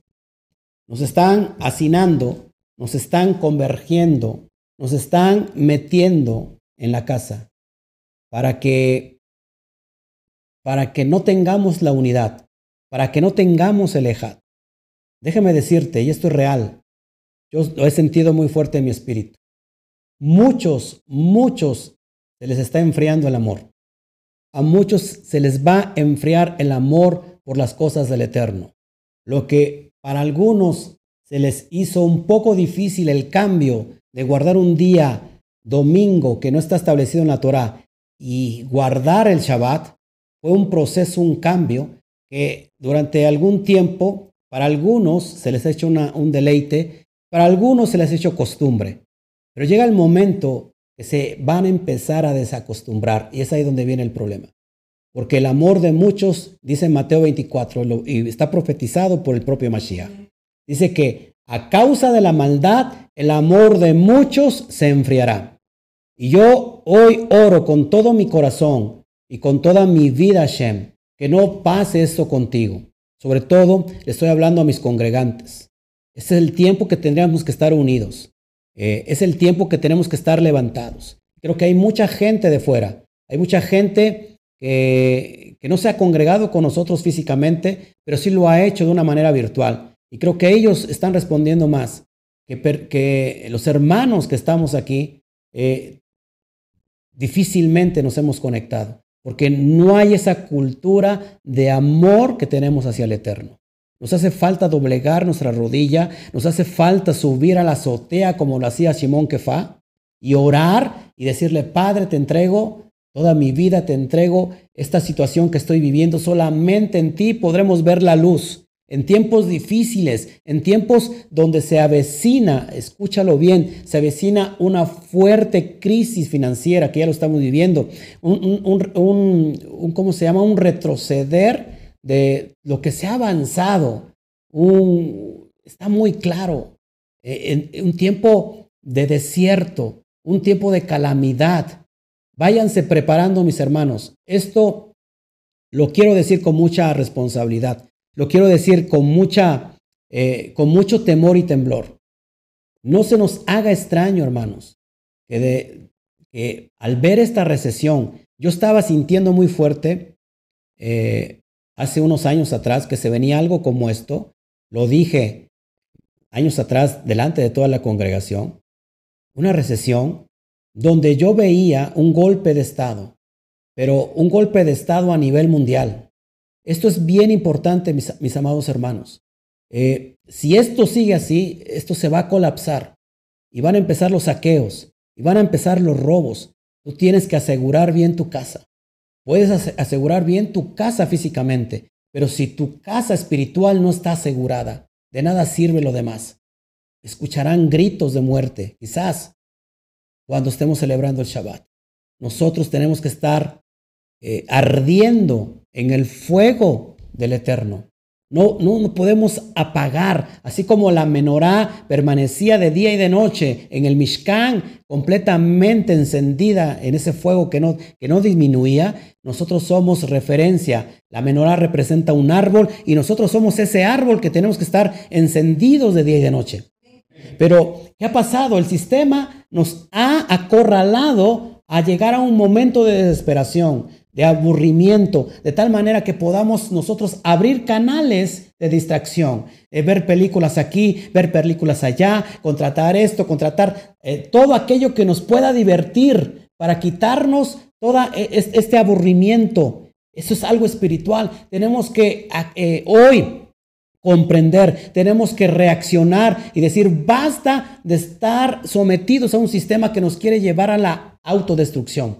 Mucha gente va a empezar a quererse quitar la vida. Mucha gente va a venir la opresión, la depresión, todo eso es espiritual y, van a terminar dividiéndose dentro de las propias casas. Por eso es bien importante que nosotros hoy nos conectemos con Hashem y no lo podemos hacer si de por medio no está su bendita Torah. Cuando nosotros guardamos los pactos, estamos estableciendo un pacto de, eh, de eterno con el, con el Padre, un pacto de amistad, un pacto de relación con el Eterno. Pero si nosotros seguimos así, hermanos, déjenme, déjenme decirle tristemente que el amor de muchos se va a enfriar. Y yo no quiero que pase eso por tu vida. Nosotros como líderes espirituales somos atacados. Somos atacados. Creo que somos de los más atacados en el mundo espiritual. Y si en nosotros hay ese, ese temor o, o ese riesgo de enfriarnos, ¿qué pasa con los más pequeños? ¿Qué pasa con aquellos que están, que no están fuertes en la fe. Y es por eso que hoy quiero mostrarte tal y como está sucediendo en el mundo espiritual y no me voy a callar y lo voy a decir claro, porque se tiene que decir. Tú tienes que reaccionar, hermano. Tienes que, no porque no puedas venir a congregarte físicamente, significa que en Shabbat puedes hacer lo que quieras. Tienes que congregarte espiritualmente con el amado, con el eterno, con su palabra, con su Torah.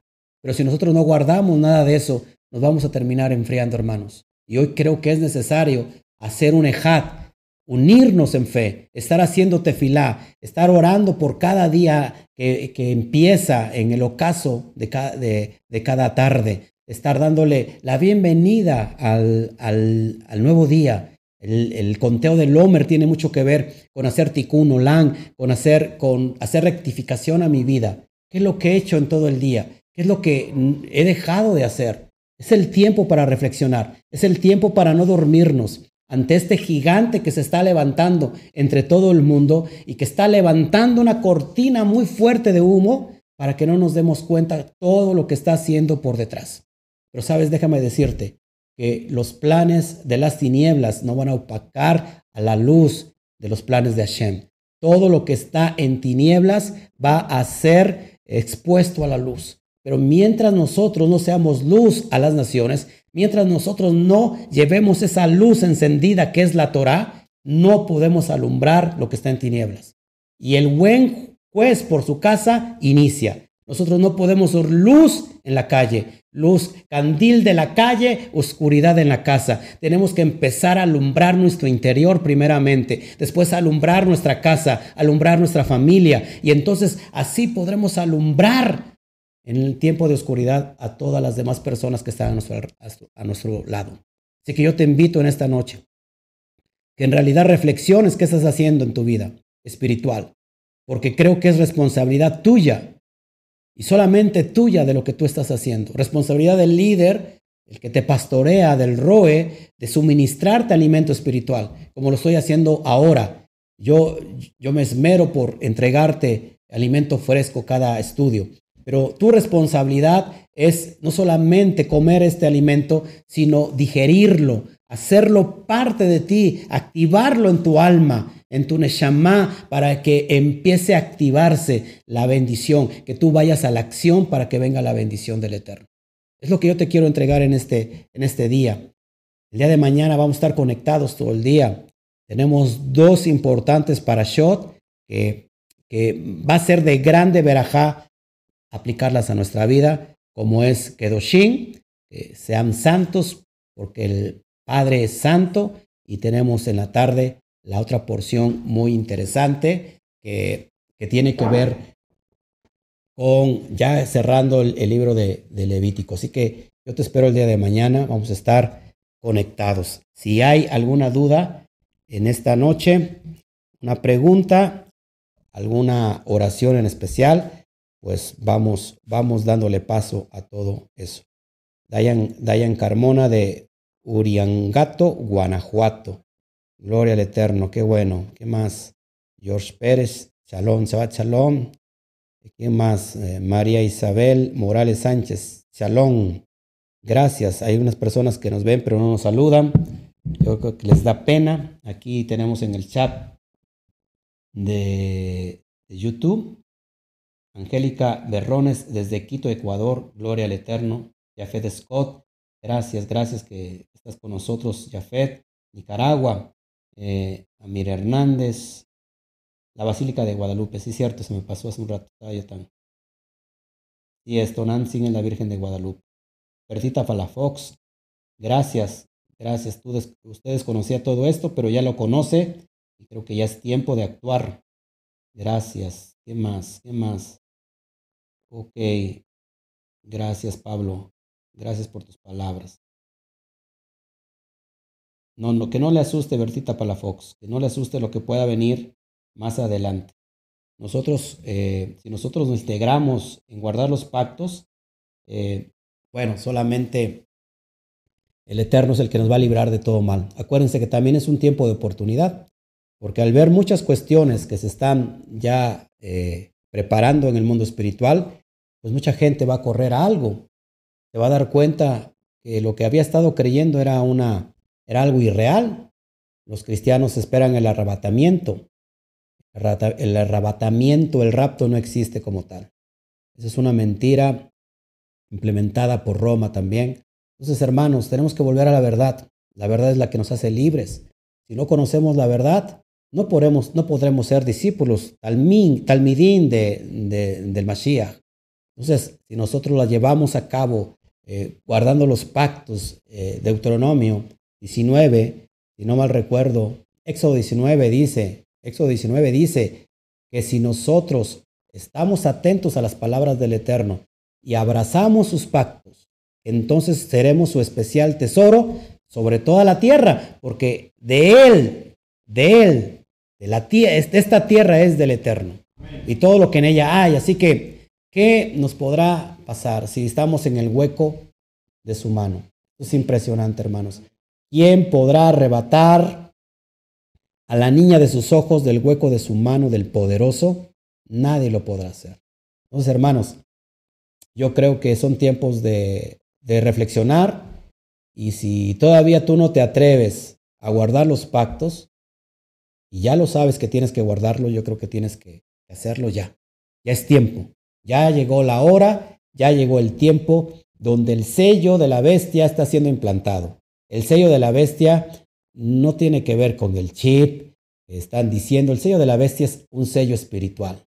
Así como el sello del Todopoderoso es un sello espiritual.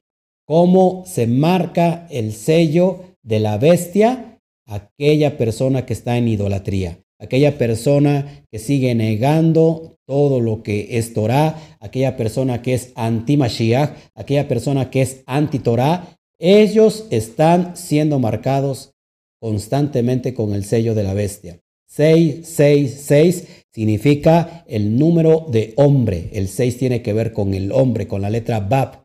Y Bab eh, tiene que ver con una estaca. Es la voluntad del hombre, después la voluntad del hombre y después la voluntad del hombre. El hombre voluntarioso sobre el propio eterno. Entonces, es, tiempo de que tú te alejes, que te quites esa, esa marca como me la quito, guardando los pactos. Hay una taf la letra TAF, la letra marca, es una, una, una marca, una señal implícita en la frente, aquellos que están guardando los pactos. El Shabbat, las fiestas eternas, están guardando la Torah, están guardando la ley en su, en su mente y en su corazón, pero sobre todo la están poniendo por obra, porque no es suficiente solamente aquel que la escucha, sino aquel que la pone por obra. No son los justos delante, eh, no son los oidores, los justos delante del Eterno, sino los hacedores de la ley son, serán justificados delante del Eterno. Romanos capítulo 2, eh, verso 12, eh, verso 12, creo si no mal recuerdo, verso 3. Entonces, con esto te quiero dejar hoy en esta noche. Si hubiera, hubiera petición por oración, pues lo quiero hacer abiertamente. Estoy sintiendo el fuego del Roja Kodesh aquí, una presencia poderosa para, para quitar este velo de ceguera, este velo de idolatría que está sobre muchos eh, mucha cultura eh, latinoamericana, europea, eh, en Estados Unidos, sobre todo el mundo. ¿Qué, es lo que tengo que hacer este 10 de mayo? No solamente qué es lo que tienes que hacer este 10 de mayo, qué es lo que tienes que hacer hoy, empezando Shabbat, qué es lo que tienes que hacer el domingo, el lunes, el martes. Cualquier día, lo que tienes que hacer es honrar a tu padre y a tu madre. Bienaventurado, bendecido si todavía tienes a tu mamá con vida. Tristemente hay muchas personas que ya no la tienen ya no la pueden disfrutar. Pero algunos que la tenemos todavía con vida, disfrutémosla, honrémosla con la obediencia. No hay una persona que pueda entregar la vida por ti como tu madre, como tu padre. No existe el mejor. Por muy amigo que pueda ser o muy compañero, no existe más que la madre o el padre. No hay mayor confidente que una madre o que un padre. No hay mejor compañero que una madre o que un padre. O sea que, bien importante que tú puedas honrar a tu propia madre. Te dejo con, esta, con este pensamiento. Se encuentran dos mujeres y, y una empieza a contarle de su madre, llevaba unas rosas y le dice, ¿a dónde vas? Llevo estas rosas a mi, a mi madre porque mi madre es especial, es única. Eh, es, es lo que no hay. Acuérdense que madre solo hay una. Y la otra persona empieza a renegar de la madre. Dice, no, yo creo que eh, mi madre es, es, una persona que es muy difícil de llevar, es una persona que, que no, es, es muy difícil soportar. La verdad es que yo detesto a mi madre, eh, siempre estoy peleando con ella, siempre estamos discutiendo, yo, yo, yo, quiero estar lejos de mi madre. A lo que la otra le dice, ¿sabes? Eh, a mí me pasa lo contrario, mi madre es la mejor, la mejor confidente, mi madre es la mejor amiga, mi madre es aquella persona que daría la vida por mí. Pero ¿sabes qué? Yo te envidio una cosa, que, hoy eh, yo estoy lejos de mi madre, casi no le hablo casi no le veo. Le dice, ¿por qué? ¿La, tienes en otro país, en otra región? Y le dice, no, es que mi madre está muerta. Y la persona empezó a llorar. Y entonces recapacitó y dijo, ¿cuánta razón tienes? Desde ahora voy a honrar a mi madre, porque todavía la tengo. Honra a tu madre, honra a tu padre. Ese es el mayor mandamiento, la mayor mitzvah que te que te garantiza una vida llena de verajá y una larga vida delante de Hashem. Porque cuando tú honras a tu padre y honras a tu madre, toda la vida de ellos, la sabiduría del padre, la sabiduría de la madre, se te pasa a ti. Y esos años que vivieron tus padres, ahora los vives tú también, de ahí para adelante. Así que si hoy tienes todavía con vida a mamá, honrala, no solamente este domingo que viene, honrala todos los días de tu vida. Honrala, obedécela, bendícela con finanzas, bendícela con amor, bendícela con obediencia. Aún estás a tiempo de hacerlo. Así que eso es lo que yo te quería entregar en esta noche. Vamos a ofrecerle un gran aplauso a Hashem por las madres que nos ha entregado, cada uno de nosotros.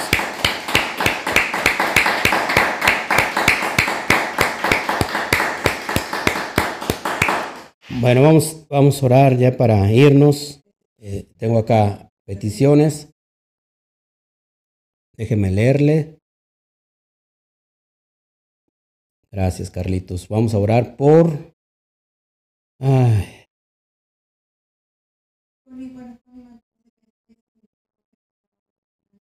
El ángel que está debajo de Tonantzin, bueno, es, eh, es este ser llamado Tamuz. Lo que se representa Tamuz representa como ese Cupido en el día de 14 de febrero. Bueno, no es otra cosa que Tamuz. Por acá me piden orar por Marcelo Bermúdez Nieto, por su salud. Lo enviaron a estudios de sangre. Se estancó su crecimiento. Ok. Me imagino que es un niño. Marcelo Bermúdez. Ok, vamos a orar por él. Eh, Lorenzo Juárez, por mis dos hijas, Perla, Xochitl Juárez y, Ana Lorena. Ok. Están cumpliendo años esta semana y no invitaron. Va a cumplir, bueno. Ok, no invitaron porque no, no organizaron nada, ¿verdad? Vamos a orar también por Armando, nos está pidiendo por la vida de, de su esposa. Se le entregaron los resultados sigue en su organismo la bacteria en, Alejandra. Bueno, vamos a orar por, por ella. Creo que ya no hay más, más peticiones y empezamos a orar. ¿Sí? ¿No tienes peticiones ahí, hija? Bueno, oramos entonces. Alcoholismo por la familia de la hermana Laura Moreno. Bueno, vamos a orar. Vamos a orar porque estos velos sean quitados por esto. Berta Palafox, orar por mis hijos Marta, Martita y Nacho. ¿Sí? Marita. Ok. Bueno, vamos a orar, hermanos, amados. La oración del justo puede mucho. Así que la oración del sádic, nos oramos hoy, compenetramos en esta unidad en el mismo espíritu y vamos a orar por estas peticiones. Y yo creo que todo el mundo tiene peticiones, pero algunos yo creo que les da, les da pena. De todos modos, el Eterno sabe los propósitos de cada uno de ustedes. Así que, Padre, doy a ti toda la gloria. Gracias, Padre, porque tú nos has elegido entre todos los pueblos como tu pueblo elegido. Y hoy nos consideramos Bene Israel. Salimos, Padre, de todo lo que es paganismo aún siendo criticados, papá, aún siendo perseguidos, haciendo escarnio de nosotros. Con todo eso, te queremos agradar, Abacadosh. Te pido por la nación y las naciones que todavía están practicando todas estas herejías, todas estas costumbres paganas, y que el Estado, el rol que está sobre el mundo de matriarcado, ejerciendo una influencia sobre las familias, donde la cabeza de la casa es la madre, entonces Abacadosh lleva un rol diferente a lo establecido. Que tu, que tu autoridad sea establecida en la tierra. Y como es en los cielos, sea en la tierra ahora mismo, papá. Echamos abajo toda influencia demoníaca, toda influencia del Satán, toda influencia de, estos espíritus cósmicos que están influyendo sobre la tierra para traer maldición. Que todos los velos sean cortados en este tiempo donde se vislumbre la verdad, papá, papá, y que nada, nada quede, quede fuera, Padre, de lo que tú has llamado remanente y que estos tiempos se, cumplan. Te pedimos hoy por cada familia que nos estuvo viendo, porque este estudio llegue aún más lejos de lo que tiene que llegar. No importa la, oposición, no, importa lo que se pueda oponer, es tu palabra y, tu palabra nadie la detiene. Te pido por cada, cada persona, te pido por las, eh, por las personas que nos están pidiendo aquí, te pido por Marcelo Bermúdez, nieto, por la salud, se ha retenido su crecimiento Abacadosh, lo cual no es algo normal, no es algo natural. Te pido, Padre, que hables a los corazones de los padres de este niño, porque yo creo que sin duda los estás llamando a guardar su Torah. Te pido, Padre, por, la, por, los, por las hijas de mi hermano Lorenzo, Perla Xochil y Ana Lorena. Ana Lorena que está eh, en un hospital. Te pido que la resguardes, que la cuides y que las bendigas en estos, en estos años que están cumpliendo. Te pido por los hijos de Bertita Palafox, Marita y Nacho. Padre, eh, tú tienes algo especial para con Nacho. Lo estoy sintiendo fuerte en el ruag, en el espíritu. Él ha endurecido su corazón, pero dentro, dentro de sí mismo hay una esencialidad, Padre, que, que te pertenece. Y yo creo que vas a hablar en este tiempo que viene con Nacho. Quizás eh, por algún motivo, algún propósito, pero tú vas a hablar con él y ese corazón duro va a ser quebrantado a partir de esta noche. Lo creo, Abacadosh. Gracias, Padre, por también te pido oración por Néstor Lezama. Tiene problemas en la próstata, Padre. Esa próstata engrandecida se desinflame, que venga a tomar eh, el, tamaño normal y que, se, vuelva a ser funcionable. Papá, te pido por la vida de Armando, por su hijo, por la vida de Alejandra, que está, eh, está esperando eh, está esperando un bebé, te pido, Abacadosh, que, que toda esa eh, situación, infección que, que, está en las vías urinarias sea desarraigada en este momento, por el poder de tu Raja Kodesh. Gracias, Abacadosh, te pido por la, la casa y la vida de nuestra hermana Laura Moreno, por su hija, papá, que ha estado ayudando este ministerio, papá. Te pido por su hijo, te pido por eh, la, vida familiar que, ha, muy fuerte un espíritu de alcoholismo ahí, que se ha desarraigado en este momento, Padre. Que en este momento recibas también a Laura, que empiece a estar guardando tus pactos, Padre, porque yo sé que tú le estás hablando a distancia. Así que te damos a ti toda la gloria. Gracias, gracias, gracias, gracias. Te pido por Juan José Méndez, que tú le des fortaleza en su casa, en su familia, papá, que lo que no es empiece a ser, que de lo que es eh, algo que es imposible empiece a ser una posibilidad a partir de esta noche. Gracias Padre, te doy gracias, gracias por todas las cosas que estás haciendo en este misterio. Estamos en tus manos y nada ha de acontecer si no es conforme a tu voluntad. Así que te damos a ti toda la gloria. Gracias Padre, te pido por Pablo Andrade, eh, por sus hijos Jiré, Pablo y Damaris Padre, que cumplas el propósito con Pablo Andrade y que, que en este tiempo sea un tiempo de hacer eja, de ser unidad, que tu Ruaja Kodesh empiece a hacer lo que hizo en la casa de Obededón, cuando se llevó eh, el arca de tu presencia, Padre, Obededón empezó a ser próspero, él y toda su casa. Así que tu presencia sea impregnada en la vida de Pablo y que en su casa, Padre, empiece a venir una hijat, una unidad poderosa. Así que te damos toda la, gloria a ti, toda la gracia. Te lo pido en el bendito nombre poderoso del Yud Hei Bat Hei y por los méritos de nuestro amado Yeshua HaMashiach. Amén, amén y amén. Bueno, nos damos un fuerte aplauso al Todopoderoso. Gloria al Eterno. Bueno, pues nos vamos muy contentos. El día de mañana nos vamos a estar viendo eh, a las 12 del día. Tenemos la primera porción, Kedoshin. Impresionante la, porción que tenemos. Y tenemos la última porción a las, ¿qué será? las cuatro y media, cinco de la tarde. No me quiero, no me quiero adelantar porque a veces salgo un poco tarde, pero pues nada, los espero para el día de mañana. Estemos en unidad. Ya creamos una comunidad este, virtual porque hay muchos, muchos talmidín que nos están siguiendo, que se están congregando con nosotros, lo cual aprecio mucho, para que juntos empecemos a crecer. Eh, si tú eres nuevo y dices, mañana no puedo, tienes que poder, es Shabbat, es el día especial que hizo el Eterno para estar con sus hijos y, que, y, darnos la, la verajá la bendición que Él nos quiere dar. Así que, pues nada, eh, te invito el día de mañana y nos vamos con la despedida oficial. A la cuenta de tres. ¿Sí? ¿Todos listos acá? Vamos a desearles a todos nuestros hermanos allá en casa. Una, dos, tres. Shabbat Shalom. Que el Eterno te bendiga. Gloria a Shem.